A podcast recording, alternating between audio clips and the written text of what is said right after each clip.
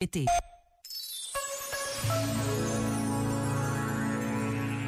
Sobre a força das convicções, afirmou Gandhi, o homem converte-se aos poucos naquilo que acredita poder vir a ser.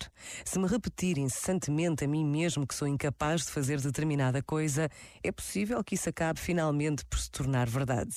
Pelo contrário, se acreditar que a posso fazer, acabarei garantidamente por adquirir a capacidade para a fazer, ainda que não a tenha num primeiro momento.